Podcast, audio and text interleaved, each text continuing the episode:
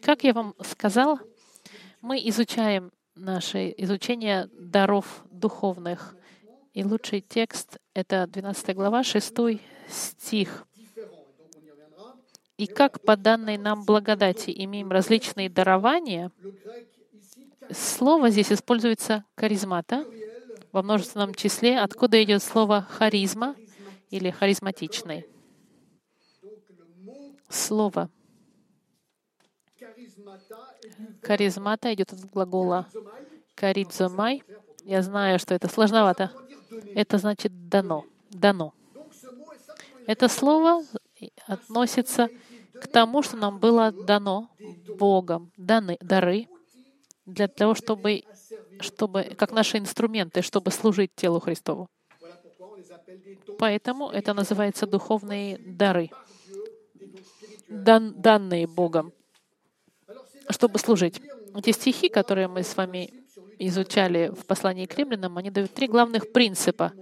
Первый принцип мы видели — это отношение. Отношение к этим духовным дарам. Мы не будем все пересматривать. Я просто про пролистую. Мы видели, что было шесть качеств или отношений, которые мы должны э, к этим дарам. Первое — это благодарность. В шестом стихе мы видели, что у нас разные дары по данной благодати. Это дар Бога, мы его благодарим. Это отношение будь Второе — отношение осторожности.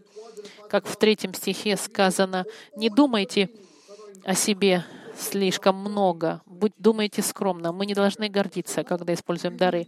Третье — это скромность и кротость. В том же самом стихе думайте скромно используете дары со скромностью. Четвертое — это довольство в соответствии с, с верой, которую Господь на вас излил. У нас разные могут быть дозы этих даров. Нужно быть довольным тем, что Бог нам дал. Пятое — это взаимозависимость. Мы видели, что в теле, в четвертом стихе, много в теле у нас членов, есть раз, разнообразие органов, членов, как в человеческом теле, но есть также и единство. Мы вместе формируем одно тело во Христе. И в этом смысле у нас есть взаимозависимость друг, одно, друг от друга, и мы члены друг с другом одного тела Христова. Если один орган страдает, все страдают. Если один в радости, то и другие все в радости. И шестое, мы видели рвение будьте, имейте э, усердность, усердность пламень, пламенейте, вот так. Это приводит нас к большому второму подпункту. Это принципы, важные принципы, которые не нужно забывать, когда используем дары. Есть много принципов, я подчеркнул пять основных. Посмотрите со мной в 1 Коринфянам 12 глава, мы проведем больше времени в следующий раз в этих главах. Э, посмотрите в 12 главе, в первом стихе. «Не хочу оставить вас, братья, в неведении и о дарах духовных». Первый принцип — мы не должны быть в неведении в отношении наших даров. И это важно изучать сюжет даров, понять их природу и не бояться. Даже если некоторые дары могут казаться, э, могут показаться противоречивыми, мы изучим те, которые тоже противоречивые. Мы изучаем все в Библии. Не быть в неведении. Потому что есть христиане, которые не знают о своих дарах, и в какой-то степени они не следуют, не, не используют их. И нужно хорошо понять. Второй принцип, который нельзя забывать, главная цель духовных даров, послушайте внимательно, быть полезным другим. Быть полезным другим. В седьмом стихе 12 главы в послании к Коринфянам написано, «Но каждому дается проявление Духа на пользу». На пользу мы увидим в 14 главе, например, 4 стихе, кто говорит на незнакомом языке, тот назидает себя, а кто пророчествует, тот назидает церковь. Я, когда проповедую, например, я очень доволен проповедовать, я люблю. Я, но я не сам себя наставляю, но это не главная цель моего дара.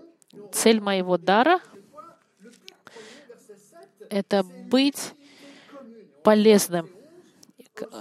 В одиннадцатом стихе все же это производит один и тот же дух, разделяя каждому особо, как ему едино. А в 14 главе, в 12 стихе сказано, «Так и вы, ревнуя о дарах духовных, старайтесь обогатиться ими к назиданию церкви». В церковь, э, цель, чтобы церковь была назидаема, обучаема. Как в послании к Петру сказано, что все должны использовать дары на, на службу другим. Очень важно понять, что главная цель духовных даров — это не для себя, в первую очередь, а помогать другим. Это дары службы. Третий принцип.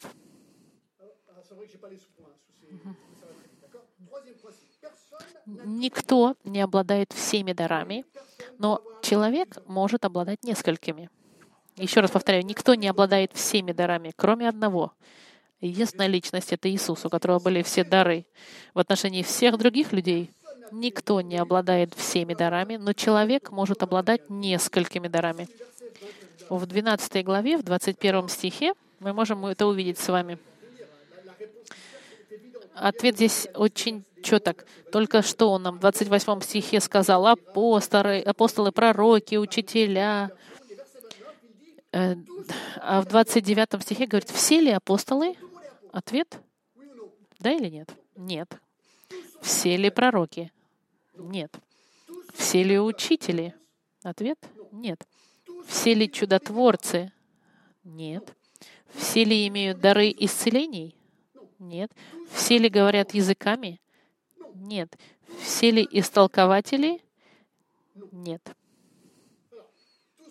все, что мы сейчас с вами видим в этом стихе, что никто не имеет все дары.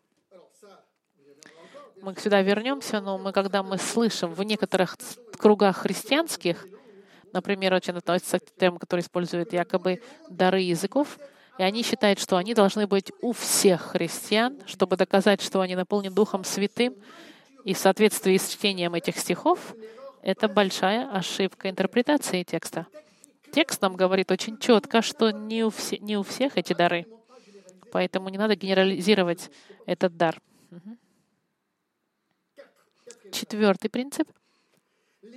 Дары, когда хорошо используются, приносят гармонию и благословение. Гармонию и благословение. 14 глава послания Коринфянам, в 30 первом стихе, «Ибо все одни за другим можете пророчествовать, чтобы всем поучаться и всем получить утешение, и духи...» Так, простите, 1 Коринфянам 14. Потому что и духи пророческие, так, прослушаны пророком. Так, простите, я потеряла строку, которую он цитировал. Он говорил о том, что, что все эти дары приносят гармонию и благословение. Но когда они плохо используются, они могут принести 33 стихе, потому что Бог не есть Бог не устройства, но мира. И мы видим очень хорошо, он говорит, в, в те времена было разделение в церкви Коринфянах, потому что они плохо использовали в 23 стихе, было написано, если вся церковь сойдется вместе, и все станут говорить незнакомыми языками, и войдет к вам незнающие или неверующие, то не скажут ли, что вы беснуетесь? Он говорит, если все говорят на каких-то языках, мы потом с вами определим, что это за языки, но люди подумают, увидят всех этих людей, которые говорят одновременно непонимаемые вещи, они скажут, они сумасшедшие, это сумасшествие.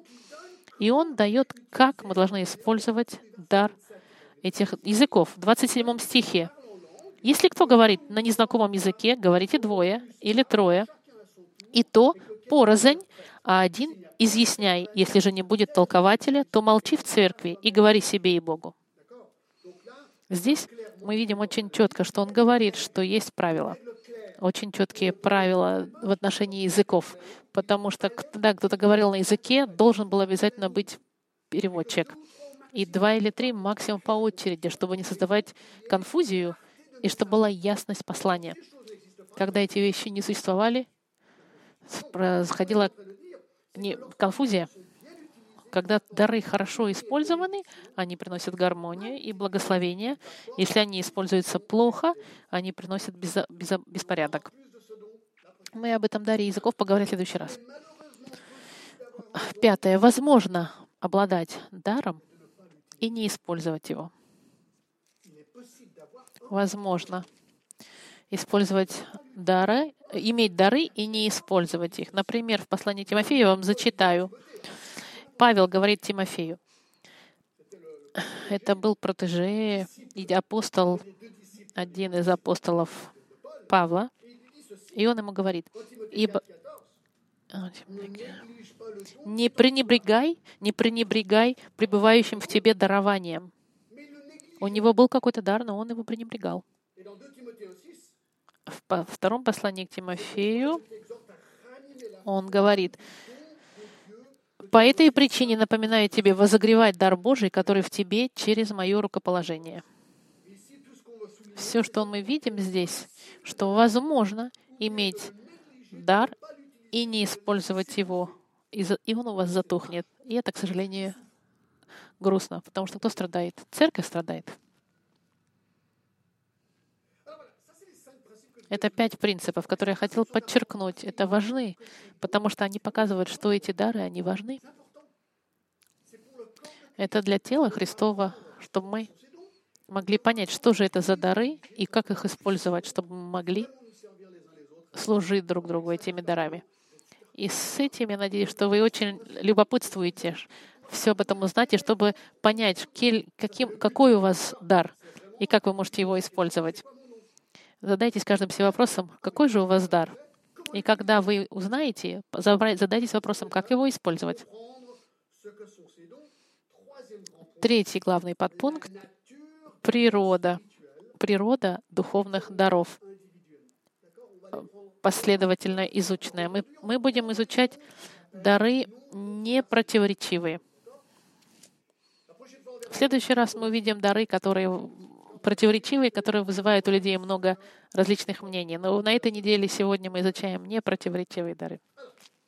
Итак, возвращаемся к римлянам, 12 глава, и хронологически по порядку будем говорить.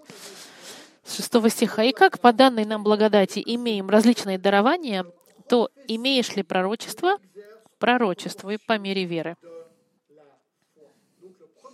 Первый дар — это дар пророчества. Я сейчас немножко разработаю его, потому что в нашем листе, листе он может быть немножко быть противоречивым. Я знаю, что это был важный дар, особенно важный. Его нужно разъяснить, потому что 14 глава, она говорит о пророчестве, о контрасте между языками и пророчествами в главе 14. Слово «пророчество» Это профитес, это значит говорить перед, это значит говорить перед аудиторией, перед людьми.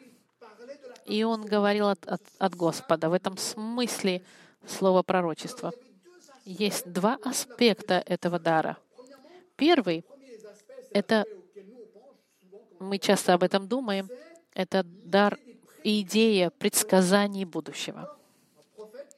Пророк имел как бы откровение от Бога и говорил. В Новом Завете есть примеры этого дара. Пойдемте с вами в Деяние, 11 глава. Деяние, 11 глава. Есть э, пророк по имени Агав. 11 глава Деяний, 27 стиха. В те дни пришли из Иерусалима в Антиохию пророки, и один из них по имени Агав, встав, предвозвестил Духом, что по всей Вселенной будет великий голод, который и был при кесаре Клавдии. И что, я, и что здорово в этом стихе, что это конец стиха, который и был при кесаре Клавдии. И это здорово. Почему? Потому что есть пророк, он делает пророчество, и пророчество исполняется четко и ясно. И это, друзья мои, это дар пророчества. Теперь посмотрите 21 главу, начиная с 10 стиха, 21 глава, 10 стих. Это, это было несколько... Исторически есть доказательства нескольких этих голодов, да, голода. Угу. Возвращаемся к этому пророку. Между тем, как мы пребывали у них многие дни, пришел из Иудеи некто пророк по имени Агав. И, войдя к нам, взял, это Павел пишет, взял пояс Павла. Э, нет, это не, это Лю, Люк, Люк пишет. Взял пояс Павла и, связав себе руки и ноги, сказал, так говорит Дух Святой. Мужа, чей этот пояс так свяжут в Иерусалиме иудеи и предадут в руки язычников. Агав делает пророчество четкое, как Павла отдадут в Иерусалим. А теперь пойдемте в 33 стих этой же главы. Тогда тысяченачальник, приблизившись, взял его и велел сковать двумя цепями и спрашивал, кто он и что сделал. Это о Павле говорится. Это пророчество исполнилось.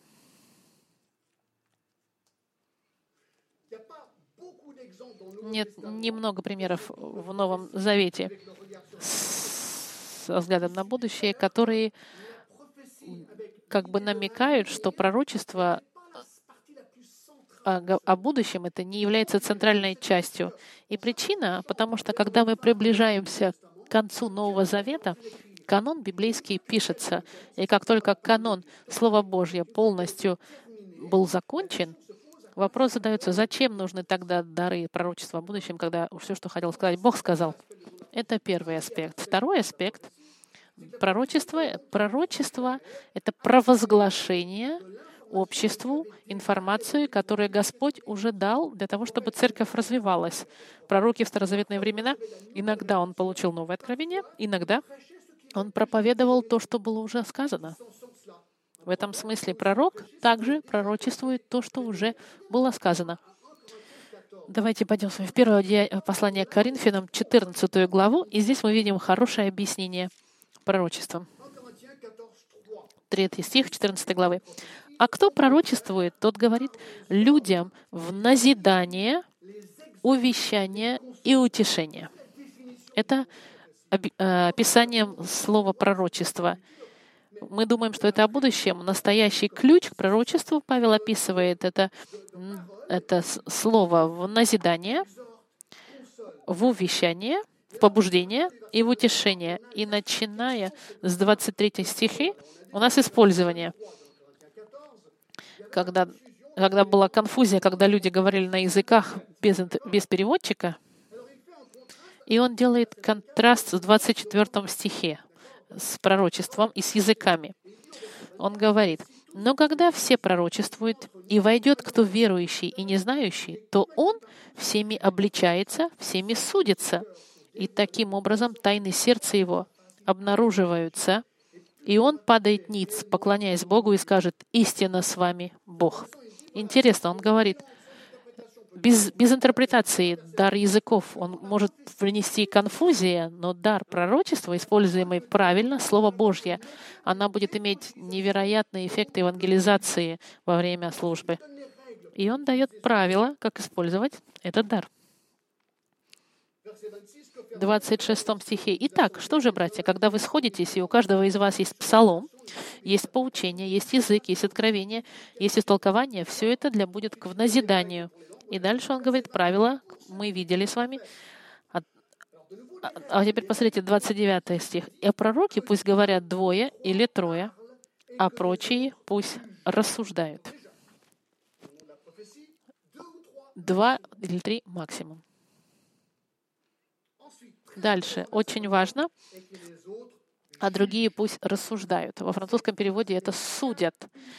Эта фраза, она капитально важна. Послушайте, что я вам скажу. Тот, кто говорит перед другими от, от Бога, как бы, должен быть проверен. Он должен быть а, а, судим, как бы сказать, Мы должны быть уверены, что тот, кто говорит именем Бога, не говорит от себя тяну. Это должно быть проверено. Это то, что говорит послание к Иоанну, например. Иоанн говорит, возлюбленные, не всякому духу верьте, но испытывайте духов, от Бога ли они, потому что много лжепророков появилось в мире. Бога, Духа Божьего узнавайте так. Всякий дух, который исповедует Иисуса Христа, пришедшего плоти, есть от Бога. Мы должны быть уверены, что говорит Дух. В 30 стихе. Если же другому из сидящих будет откровение, то первый молчи, ибо все один за другим можете пророчествовать, чтобы всем поучаться и всем получать утешение. Цель здесь — это побуждение и обучение — И духи пророческие послушны пророкам. Мы должны проверять, что тот, кто говорит, он говорит от Бога. В 33 стихе, потому что Бог не есть Бог не устройства, но мира. Если мы используем эти правила, у нас не будет беспорядка в церкви. Вы скажете, Джон, ну как же проверять? Спасибо, что задались вопросом. В Деянии, в 17 главе, в 11 стихе, вот что написано. Это ваша ответственность, друзья мои, использовать этот стих для своей жизни, проверять.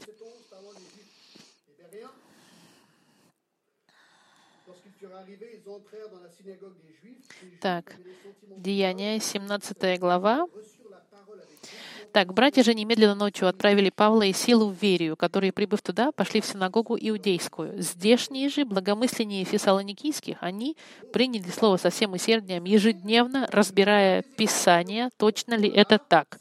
Они проверяли Писание, чтобы видеть и знать, что то, что им говорилось, является правдой. Дар если у него был пророческий футуристический элемент, он должен был проверен через Писание. Были правила, которые должны были быть уважаемы. Интересно, в Римлянах 12 главе, когда мы возвращаемся,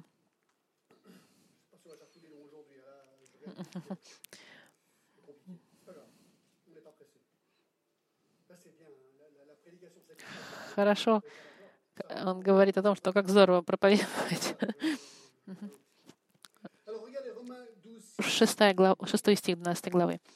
«И как по данной нам благодати имеем различные дарования, то имеешь ли пророчество? Пророчествуй по мере веры». По мере веры. И это интересно, это маленькое слово «по мере веры». Скорее всего, это говорит о содержании христианского поучения. То, что мы называем Слово Божье. В шестой главе, например, в седьмом стихе вот что сказано. «И Слово Божье росло, и число учеников весьма умножалось в Иерусалиме, и из священников очень многие покорились вере, вере христианской. В Джеймсе также говорится, и создается впечатление, я соединяю это с посланием к Петру, в котором сказано, сейчас, секунду.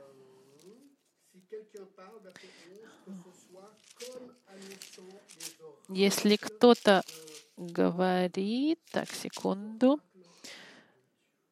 Так, Говорит ли кто? Говори как слова Божьи. Угу. Дар пророчества должны быть всегда проверены через Слово Божье я вам покажу интересную вещь. Пойдемте со мной во Второзаконие, 18 глава. Второзаконие, 18 глава. Это очень интересно. Второзаконие, 18 глава. В Старом Завете пророк, даже если были будущие элементы, доказывался реализацией его пророчества. Вы видели с Агавом это? Угу. По-любому, если вещи, которые были сказаны, их сравнивали со Словом Божьим. В старозаветные времена, посмотрите, в 18 главе Второзакония. Это ответственность пророка.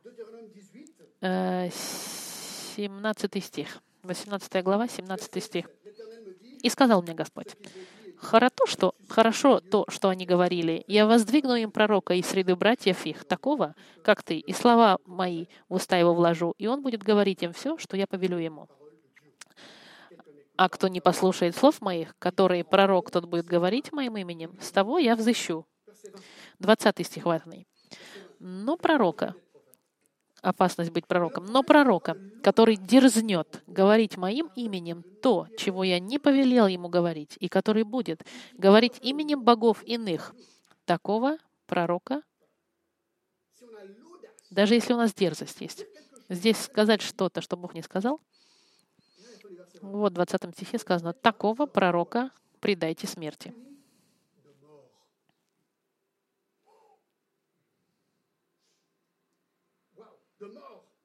смертная казнь.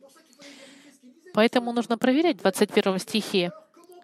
И если скажешь в сердце твоем, как мы узнаем слово, которое не Господь говорил? 22 стих. «Если пророк скажет именем Господа, но слово то не сбудется и не исполнится, то не Господь говорил это слово, но говорил это пророк по дерзости своей. Не бойся его». Он им говорит, ты пророчествуешь? Если это не происходит, это не от меня. Это по дерзости пророк пророчествует. Не бойся его. Если ты считаешь себя пророк, если он говорит себя пророк, называет не бойся его.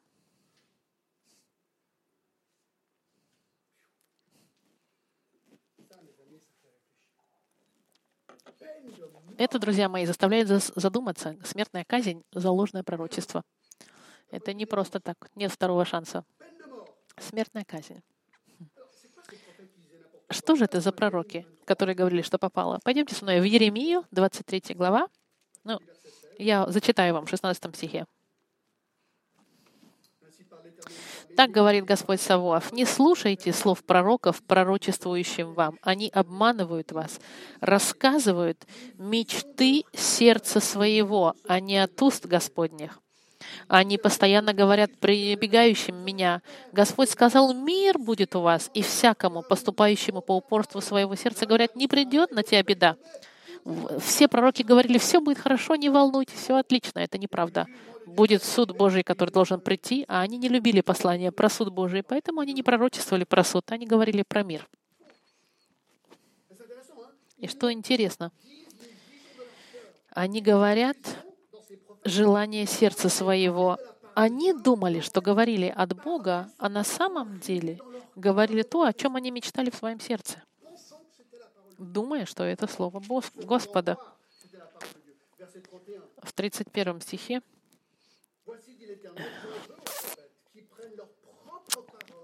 «Вот я на пророков, говорит Господь, который действует своим языком, а говорит Он сказал, вот я против пророков ложных снов, говорит Господь, которые рассказывают их и вводят народ в мой в заблуждение своими обманами и обольщениями, тогда как я не посылал их и не повелевал им, и они никакой пользы не приносят народу моему».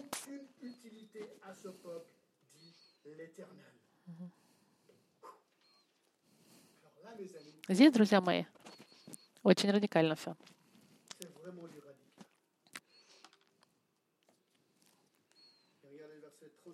В 36 стихе он говорит, во второй части он говорит, что вы извращаете слова живого Бога. Я вот о чем хотел сказать. Тогда сейчас любят говорить много о любви. Я скажу это в любви и в такте, но вот я знаю, что многие церкви сегодня называют так называемый дар пророчеств таким образом, не как в Еремии, но они говорят, что якобы Слово Божье и было им дано под вдохновением. Люди встают среди ассамблеи и говорят именем Бога. И они начинают говорить, и люди слушают, и создается впечатление, что якобы они получили послание от Бога. И это как бы послание для церкви. Есть несколько способов. Я присутствовал в таких церквях.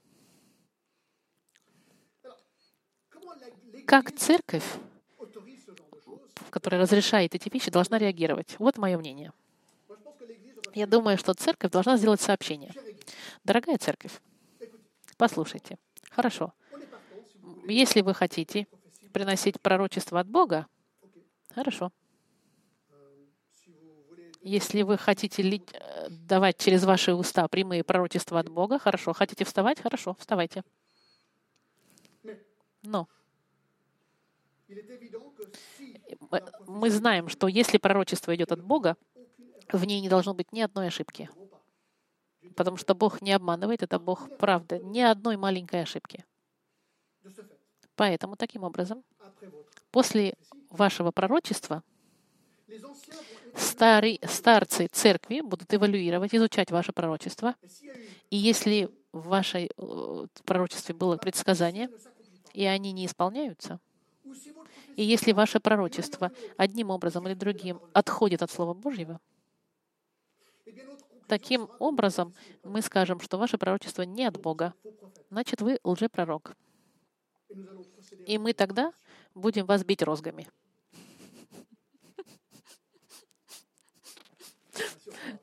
Конечно, мы не будем бить розгами, он так это говорим. Если мы даже так сказали бы, я вам гарантирую, что на следующее воскресенье не одна, будет очень мало пророчеств. Потому что все, все изменится. Почему? Потому что будет проверка и наказание.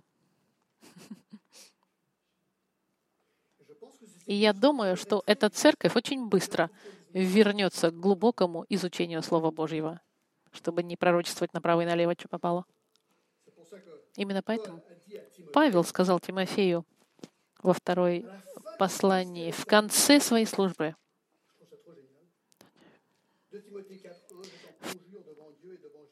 четвертый стих. И желаю так.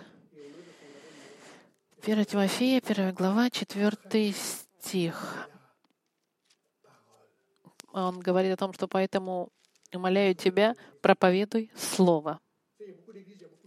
По этой причине напоминаю тебе проповедовать. Так, проповедовать. Мы должны быть церковью, которая проповедует Слово Божье. Церковь призвана изучать с Библией в руках. Это обязательно. Изучать и, и проверять то, что вам сказано.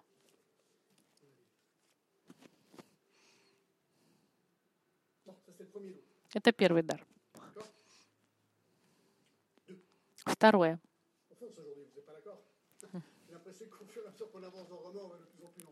Мы не так быстро получается идти, просто очень интересно. Служба, дар службы —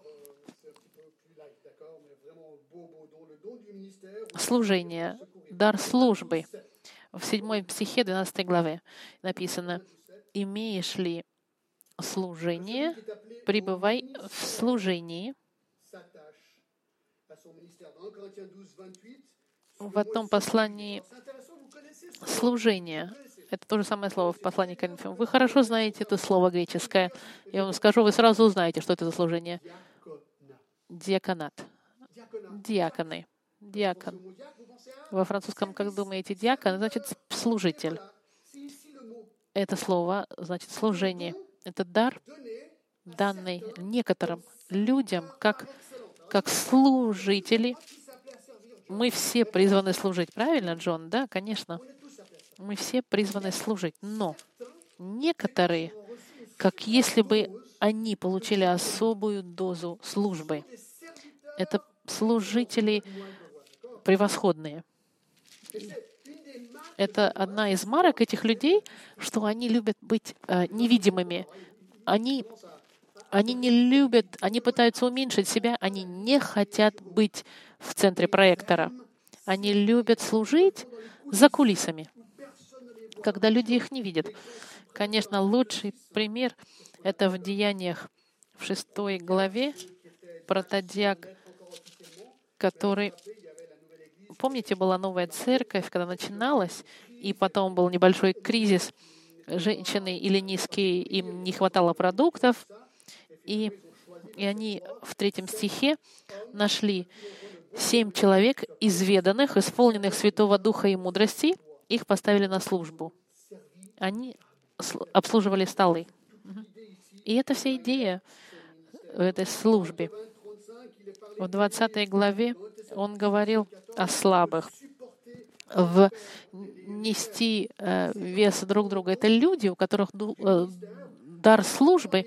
Это люди, которые пытаются, ищут возможности служить, помогать, и никогда не, не просят благодарности, чтобы их никогда не видели. Их удовольствие просто служить и помогать. Конечно,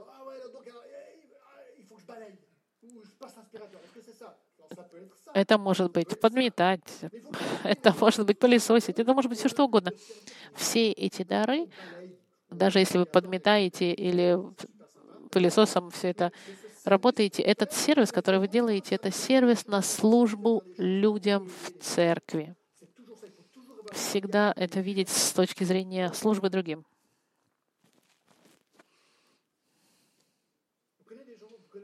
Вы наверняка знаете таких людей, которые любят делать, помогать и не быть в центре внимания. И именно такие церкви, люди помогают двигаться церкви. Они смотрят за всеми деталями. И в церкви всегда есть возможность служить кому-то.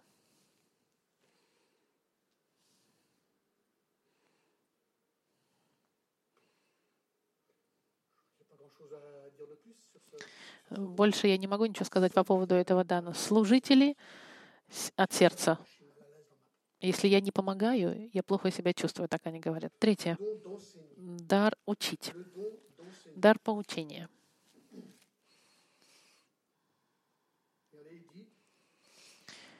Учители в учении. Что это за дар учения? В послании к Коринфянам он говорит об учителях. В послании к Ефесянам он говорит тоже. Это что же за дар учения? Большая разница между даром пророчества и учения — это пророк, у него до закрытия канона открыть откровение от Бога могло прийти пророку. Здесь нет. Здесь они учат просто то, что было уже а, а открыто и сказано. Возможно, есть еще есть разница между даром а, провозглаш... проповедовать и учить. Учить — это больше на анализ текста, но изучение фактов, в то время как проповедь — это больше имеет э, размер влиять на людей, чтобы они больше слушались Господа. Учение к этому тоже относится, но про... учить — это больше изучение, углубление, а проповедь — это больше менять волю людей. Можно было сказать, что проповедовать — это провозглашать, а учить — это углублять.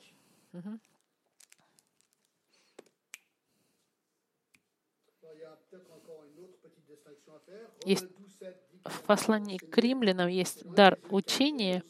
К Ефесянам, например, в 14 главе сказано, он поставил одних апостолами, других пророками, иных евангелистами, иных пастырями и учителями. Есть паст... пастырь и учитель. Много людей учат церкви, но учитель официальный — это тот, у которого есть авторитет, признанный в церкви.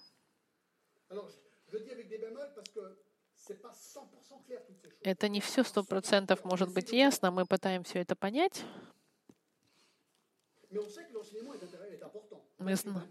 Например, в послании от Матфея 28 главе сказано, «Идите во имя Отца и Сына и Святого Духа, уча их соблюдать все, что я повелел им».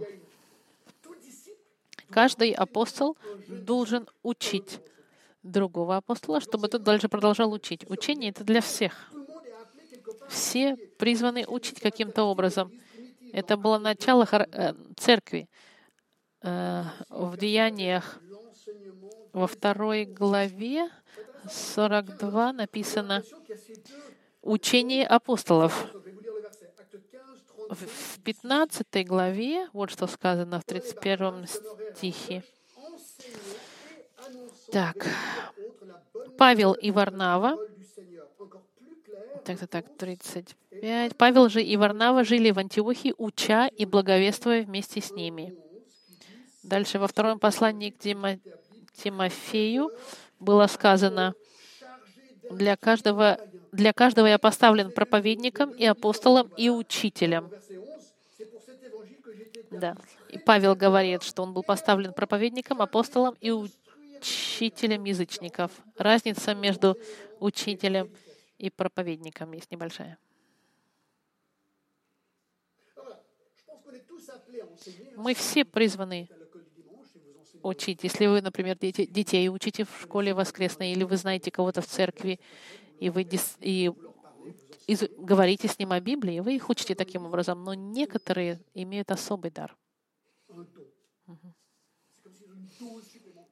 Как бы у них особая доза может быть добавлена. Четвертое. Дар увещания, убеждения, называется это в восьмом стихе, а увещатель ли? Увещай. Увещание синоним будет побуждать, убеждать. Это интересно. Дар убеждания — это дар любви. Слово параклексис, которое называет призывать кого-то для помощи. Что интересно, что то же самое слово используется для Духа Святого в послании от Иоанна, когда он говорит, что он, Иисус наш, наш защитник, наш, наш а, адвокат. И идея увещать кого-то, убеждать, это подойти к кого-то, чтобы укреплять его, успокаивать и советовать ему.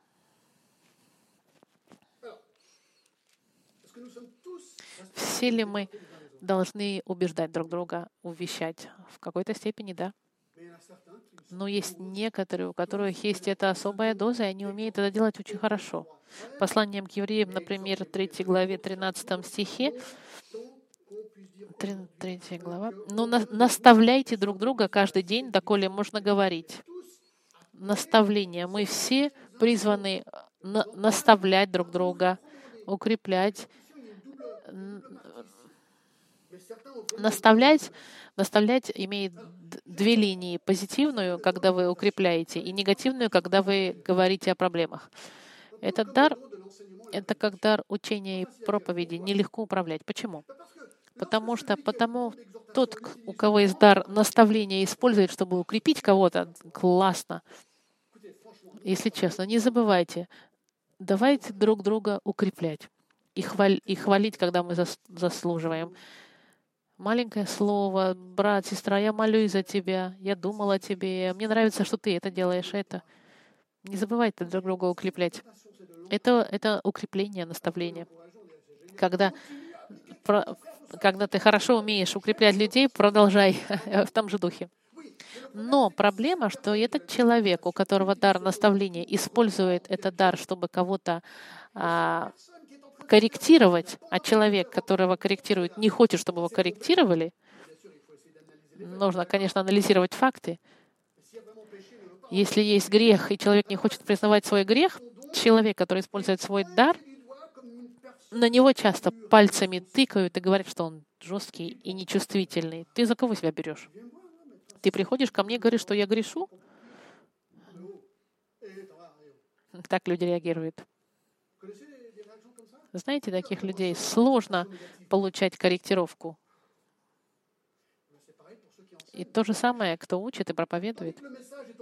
Даже если послание, оно хорошее, легкое, положительное, поэтому проповеди на, какую-то тему, они легче, чем проповедь э, текстуальная. Почему? Потому что обычно, если бы я, например, тематические, я бы тогда бы выбирал темы, которые укрепляли бы вас, вдохновляли бы вас, и я бы говорил вам много позитивных новостей всяких. И когда я начал послание к римлянам про гомосексуальность, грех в течение глав, негативный, негативный грех, суд, гомосексуальность. И я говорил, ну меня, наверное, просто уволят. Но это проповедь текстуальная. Все слова Господа, они должны быть изучены. И со мной такое было, я послание какое-нибудь проповедую, и это последовательный текст, который я изучал. И люди подходят ко мне и говорят, с которыми я встречался на прошлой неделе, и у него параллель может быть в его ситуации. И я не специально это сделал, и ко мне люди подходят и говорят, ну зачем, Джон? Зачем? Мы с тобой на прошлой неделе говорил, а ты о моей проблеме всей церкви сказал. Как ты делаешь это? Я говорю, слушай, нет, текст просто последовательность такая. Нет, но твой текст, он прям ко мне в сердце говорил. Я ему говорю, друг мой, нет, это Дух Святой говорит. Я никогда не использую информацию с людьми, людей в церкви. И есть плюсы и минусы быть э, увещателем или проповедником.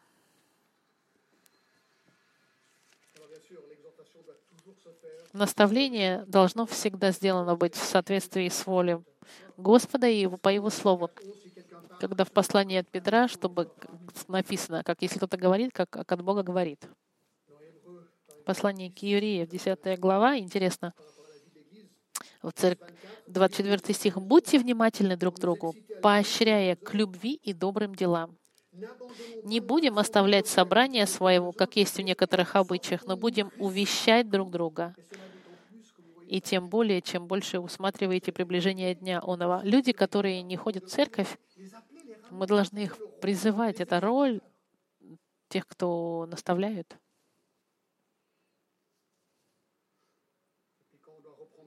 И когда нужно корректировать кого-то, сложно.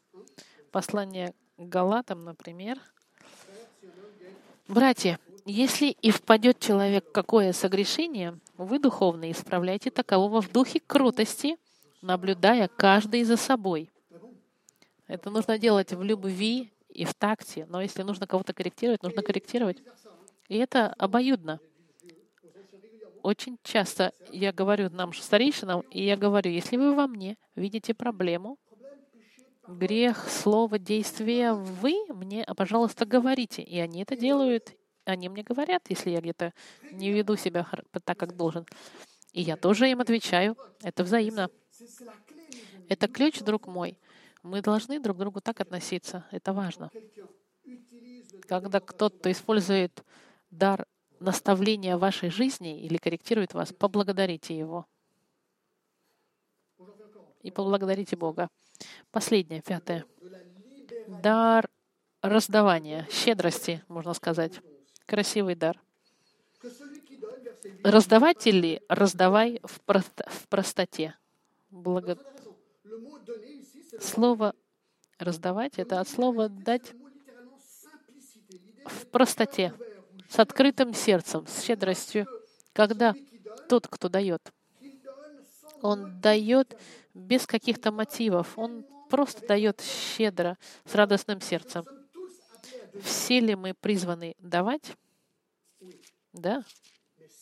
Но некоторые имеют особую дозу от Бога, и они получили этот дар щедрости.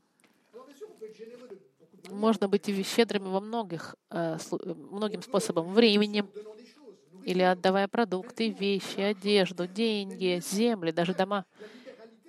Щедрость — это давать то, что мы можем отдать, чтобы помочь другому. И это духовный дух, дар. Этот дар ничего не имеет общего с богатством.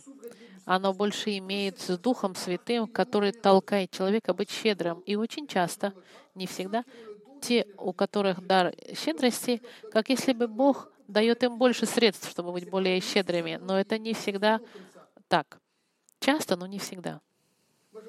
Я могу сказать так. Это возможность, это давать тем то, что они сами не могут получить. В Новом Завете не было системы государственной программы социальной помогать людям бедным. Нет, церковь была ответственна помощи своим церковь снабжала, это была как социальная группа, она снабжала своих.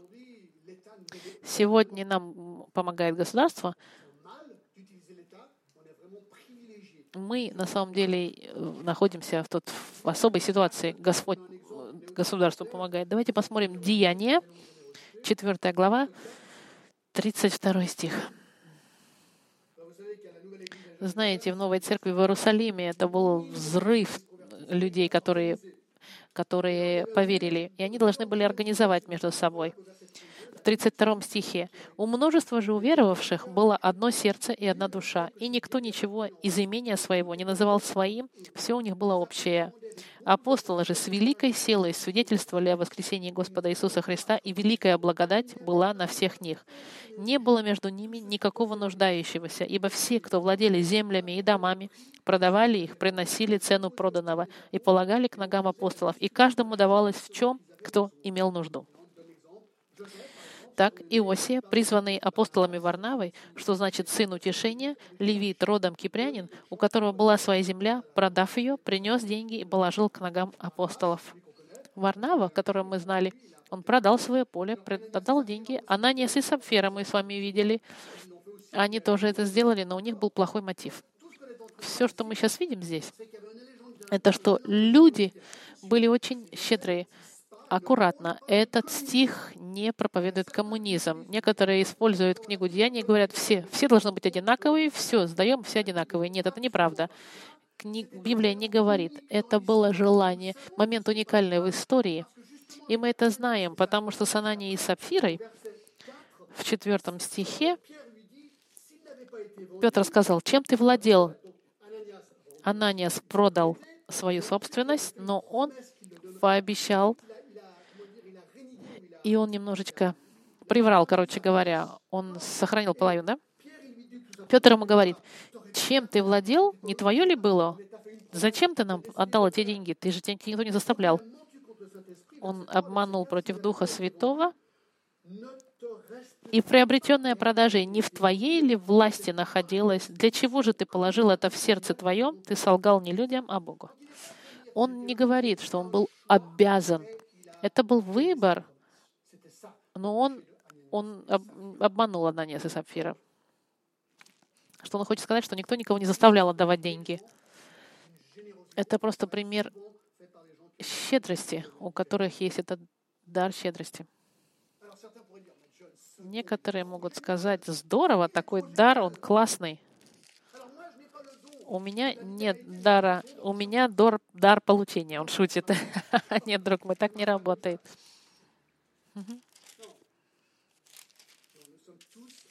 Мы все призваны давать. Я вам еще покажу пару стих. Второе послание Коринфянам, 9 глава, 6 стих.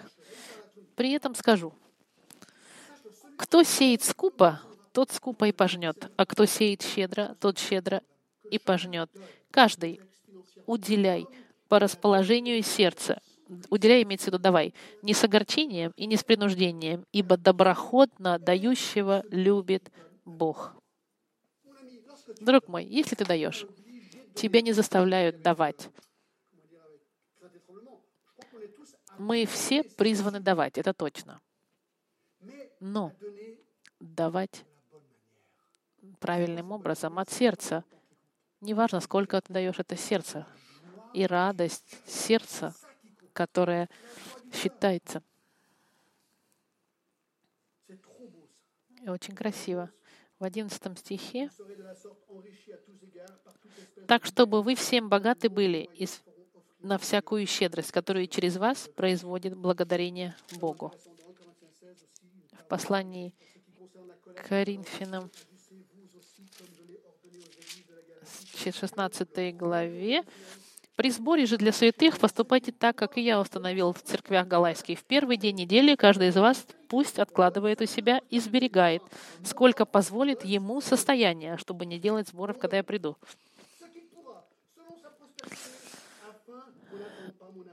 Да.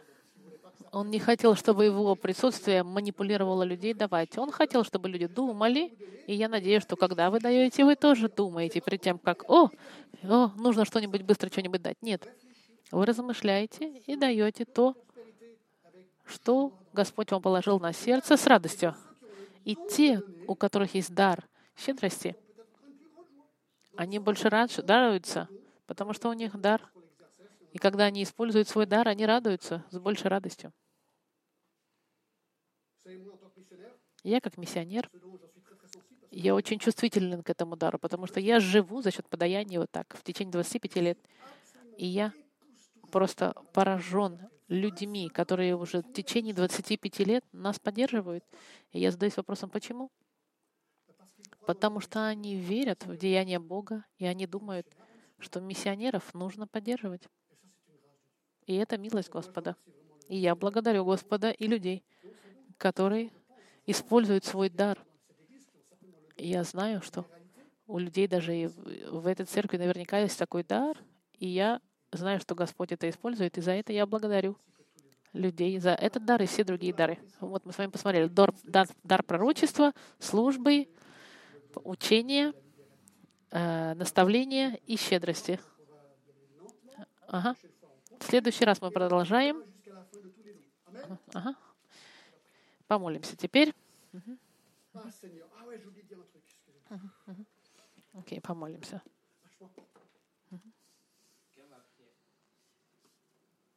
Господь, спасибо за дары, которые Ты даешь своей церкви, что все, что мы сейчас изучаем, это для службы Твоего народа и для славы Твоего имени и Твоего Царства. Помоги нам, Господь, посмотреть наши сердца и увидеть, где мы можем быть полезны в наших дарах, что мы можем сделать для других людей и как мы можем расти, помогая нашим братьям и сестрам. И спасибо, что мы можем об этом узнавать, Господь, через Слово Твое. Спасибо Тебе, Отец, за привилегию собираться и изучать Слово Твое, которое никогда не меняется. Именем Иисуса благодарим Тебя. Аминь.